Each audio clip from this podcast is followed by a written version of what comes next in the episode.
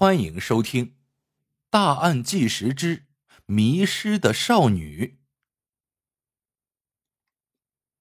二零一二年六月二十四日，汛期渐渐来临，在山西省新绛县，工人们开始了清理汾河岸边的杂草、疏通汾河河道的工作。他们正在一条通往汾河下游的排污渠进行清理的时候，一位工人。惊奇的发现，在不远处的水渠里躺着一个奇怪的东西。在拨开杂草后，发现那是一具年轻的裸体女尸，头朝南，脚朝北。发现尸体的水渠在汾河西侧六十米处。进入夏季以来，水渠附近杂草丛生，平日里即便有人从水渠旁经过，也很难看清水渠内的情况。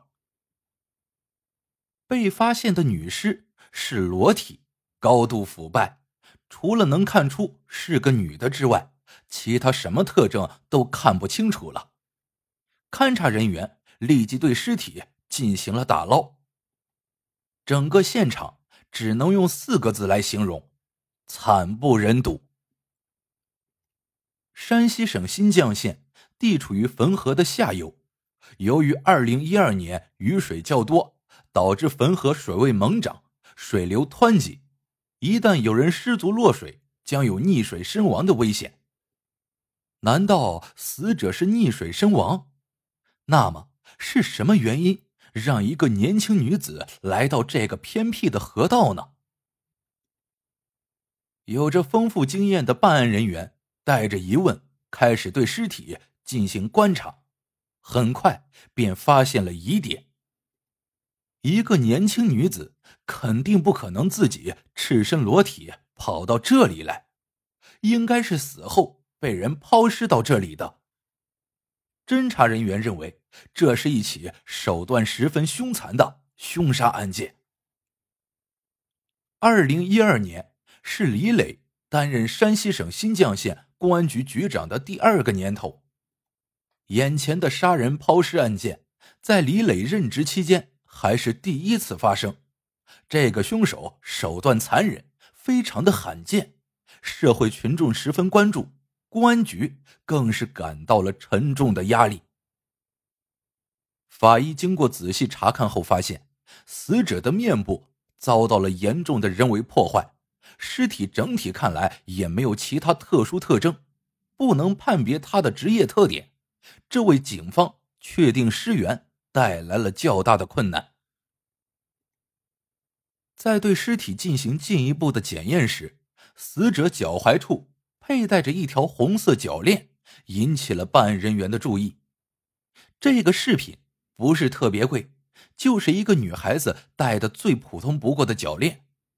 显然，这条普通的脚链依然无法反映出受害人的身份信息。在抛尸现场。技术人员也没有能够发现更为有价值的线索。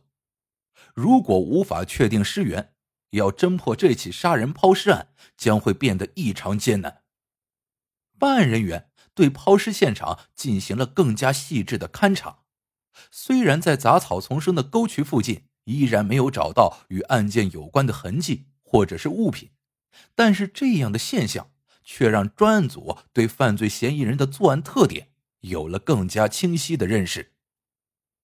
这个地方有点偏僻，一般人不知道，所以警方推断是本地人作案的可能性比较大。通往抛尸地点的道路较为狭窄，勘查人员没有发现草丛中有被车轮碾压的痕迹，这说明犯罪嫌疑人并没有使用交通工具，而是步行来到此地进行抛尸。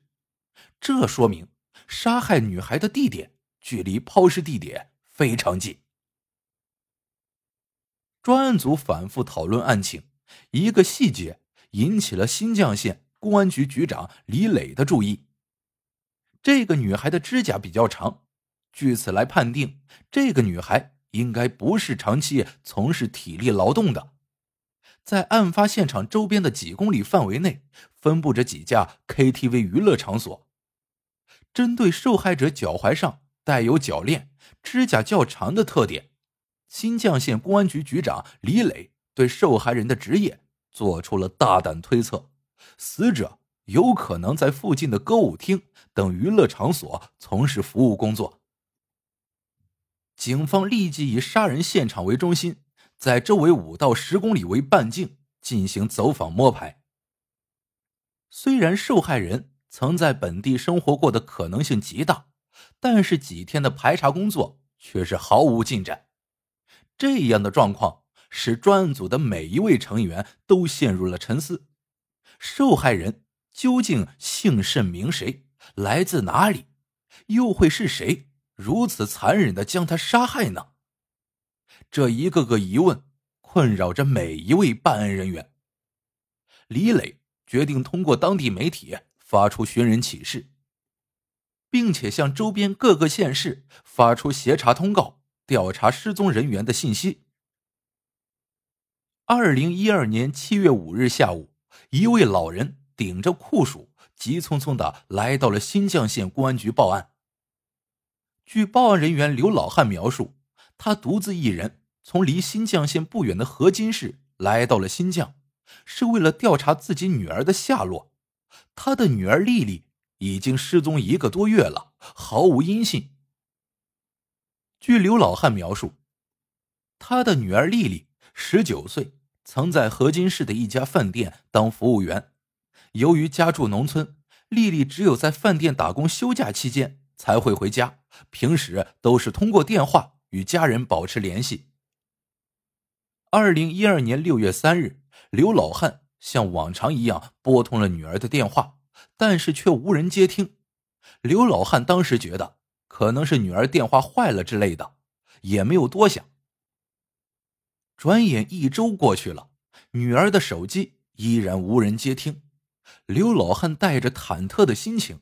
来到了女儿打工的饭店询问，可饭店老板却说，丽丽在六月二日向他请假，说有急事要回家一趟。六月三日一早便离开了饭店。这个答复让刘老汉感到了不安。六月三日，女儿并没有回到家中。六月二日，在电话中，女儿也没有向刘老汉说过准备请假回家的想法。女儿究竟去了哪里？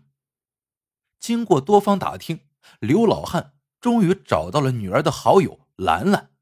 兰兰的手机中还保留着丽丽给她发送的短信。六月二日下午，丽丽发来信息说，第二天要去山西新绛县应聘一份销售员的工作。但是在六月三日的短信中，丽丽却说自己被带到了新绛县的某 KTV。KTV 老板让他在这里做服务员，他感觉自己上当了，想回家。之后的几天中，兰兰便再也没有收到丽丽发来的短信。刘老汉立刻来到女儿短信中所提到的这家 KTV，询问女儿的下落。可是 KTV 的老板却说，丽丽由于不愿意在 KTV 上班，已经于六月三日的下午离开了。听过刘老汉的描述后，办案人员顿时感觉到丽丽的失踪很有可能跟二零一二年六月二十四日汾河附近发现的无名女尸有关。当天，办案人员让刘老汉对无名女尸进行辨认，刘老汉感觉有一点像。为了确认受害人是否是刘老汉的女儿丽丽，办案人员立即进行了 DNA 比对。DNA 的检测结果表明，二零一二年六月二十四日出现在汾河下游附近的无名女尸，正是刘老汉年仅十九岁的女儿丽丽。突然降临的噩耗让刘老汉很难承受，在受害人丽丽发给好友兰兰的短信中，提到自己被骗到了新绛县的一家 KTV 做服务员。正巧符合了新绛县公安局局长李磊的最初推断。事不宜迟，李磊决定立即对这家 KTV 进行调查。据 KTV 老板供述，杀害丽丽的凶手并不是他，而是曾在 KTV 当服务员的曾某和康某。作案后，两人匆忙离开了 KTV。由于得知新绛县警方正在对丽丽被害案进行调查，并且掌握了大量的证据，犯罪嫌疑人康某主动来到新绛县公安局投案自首。根据犯罪嫌疑人康某供述，犯罪嫌疑人曾某已经连夜逃往了北京。山西省新绛县公安局局长李磊决定亲自带队前往北京，对犯罪嫌疑人曾某实施抓捕。到达北京后，新绛警方立即与北京市公安局刑侦总队取得联系，共同对犯罪嫌疑人曾某的行踪展开调查。虽然已经掌握了大量线索，但是调查工作依然有着较大的难度。在北京警方的大力配合之下，办案人员终于确定了犯罪嫌疑人曾某落脚的区域——北京市通州区西集镇，并经过进一步的秘密调查，确定了犯罪嫌疑人曾某所藏匿的地点。经过严密的部署，犯罪嫌疑人曾某被成功抓获。审讯中，犯罪嫌疑人曾某。对杀害十九岁少女丽丽的犯罪事实供认不讳。据曾某供述，二零一二年六月三日，丽丽从山西省河津市来到了新绛县，他和丽丽还是第一次见面。那么，究竟是怎样的原因会让他如此残忍的将丽丽杀害呢？在二零一二年年初时，丽丽经家人介绍。来到山西省河津市的一家饭店当服务员，饭店的工资虽然不高，但是饭店离家只有十几公里的路程。丽丽的父亲对于这份工作还是比较放心的。除了河津，丽丽没有去过更远的地方。工作之余，丽丽经常到饭店附近的网吧上网。一次偶然的机会，丽丽在网上聊天时认识了山西省新绛县的曾某。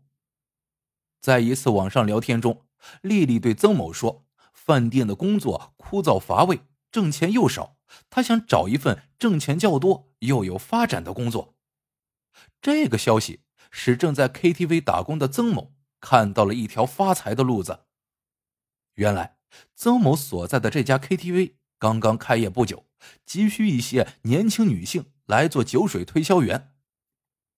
KTV 老板宣布：“如果有谁……”能够介绍一些年轻女孩来做酒水推销员的工作，将会从收益中抽出一部分作为奖金发给介绍人。由于担心丽丽不愿意从事酒水推销员的工作，曾某便谎称自己的朋友开了一家化妆品店，正在招聘化妆品销售员，并答应能够给他丰厚的待遇，一个月能赚三千块钱。听了曾某的介绍，丽丽。动心了，说她愿意。二零一二年六月三日，丽丽向饭店老板请假，称要回家一趟。她怀着对新工作的美好期望，一大早便坐车来到了新绛县，见到了能够给他介绍工作的网友曾某。六月三日下午，曾某便把丽丽带到了自己工作的 KTV。KTV 里的灯红酒绿，使年仅十九岁并且第一次离开家乡的丽丽感到了极度不安。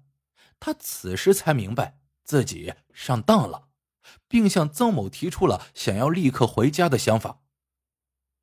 在 KTV 里，曾某一直跟丽丽说着好话，劝她接受这份工作，但丽丽一直说不愿意。曾某为了避免在 KTV 里发生争执，便叫上了同事康某。两人将丽丽带到了离 KTV 不远的汾河河畔附近，企图以暴力威胁的方式让丽丽接受这份酒水推销员的工作。出乎意料的是，几句劝说之后，丽丽依然不从，曾某便开始对丽丽大打出手，丽丽遭到毒打，大喊救命，恼羞成怒的曾某将丽丽杀害。看到丽丽已经死亡。不知所措的曾某和康某匆忙返回 KTV，将丽丽死亡的消息告诉了老板。令人感到不解的是，老板不但没有报案，反而带领曾康二人回到案发现场毁容灭迹，企图逃避警方的打击。丽丽年迈的父亲经过一个多月的苦苦寻找，得到的却是令全家人无法接受的现实。KTV 老板曾是一名出租车司机，这家 KTV 几乎花光了他多年的积蓄。面对这样的结局，他的心中留下的只有悔恨。虽然三名犯罪嫌疑人已经落入法网，但是负责侦办此案的山西省新绛县公安局的每一位民警心中都是无比沉重。网络跟现实是完全不同的两个世界，天上不会掉下馅饼。如果当时受害人，能够理性的对待网络，能够加以分析和鉴别的话，相信不会有这样的悲剧发生。